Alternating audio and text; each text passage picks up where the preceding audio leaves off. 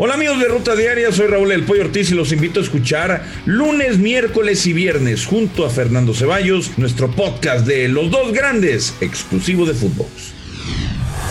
Esto es Footbox Today. Empate agónico en el Cuauhtémoc. Con un gol al minuto 86 de Rubalcaba, Pumas logró sacar un punto de su visita al Puebla tras empatar a dos. Los goles de la franja fueron obra de Pablo Parra y de Araujo. El brasileño Rogueiro marcó el primer tanto de los universitarios. Aquí las palabras de Nicolás Larcamón, técnico del Puebla.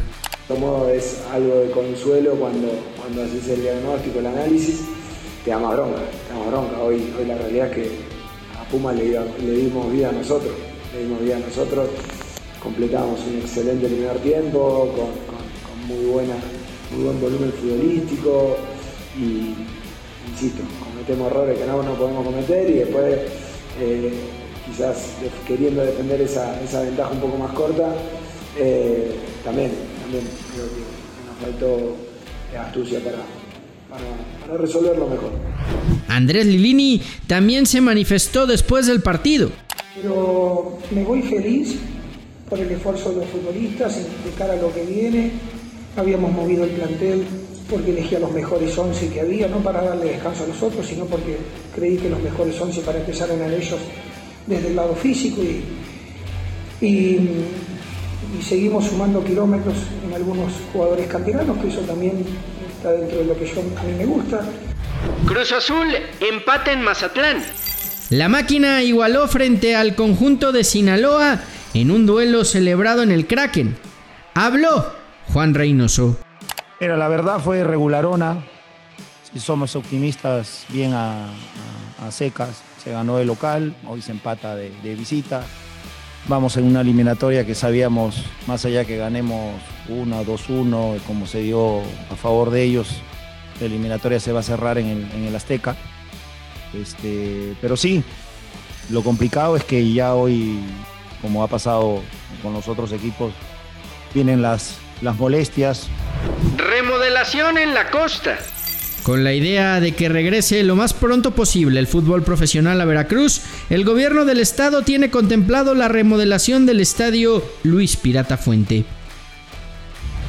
Sanción inamovible para Querétaro. La Federación Mexicana de Fútbol reiteró la sanción impuesta a los Gallos Blancos de jugar a puerta cerrada, por lo que el duelo de este domingo contra los Tigres se jugará sin público en el estadio de la corregidora. Límite a tope con Neymar.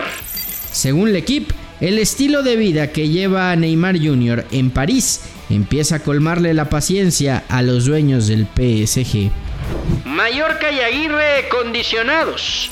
El equipo del Vasco se medirá al Atlético de Madrid este sábado y Javier Aguirre sabe que su escuadra ya no puede perder puntos para aspirar a la salvación.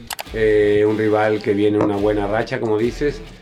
Eh, un rival que nos va a exigir, nos va a exigir. Es, igual que lo hizo Getafe, nos va lo que decíamos, no podemos equivocarnos, tenemos que ganar sus duelos individuales, tenemos que ser intensos y ojalá juguemos eh, algo más al fútbol que con, Getafe, que eh, no se podía por, las condiciones del rival y de nosotros mismos, ¿no?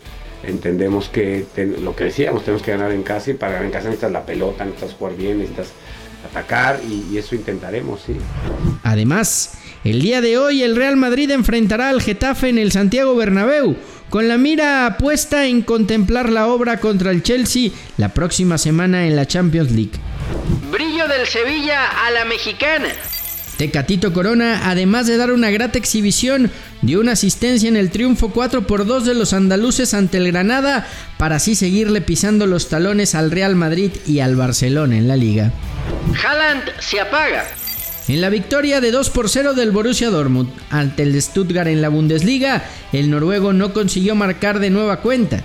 Es la racha más larga del atacante sin anotar. Su último gol fue el pasado 22 de enero. Esto fue Footbox Today.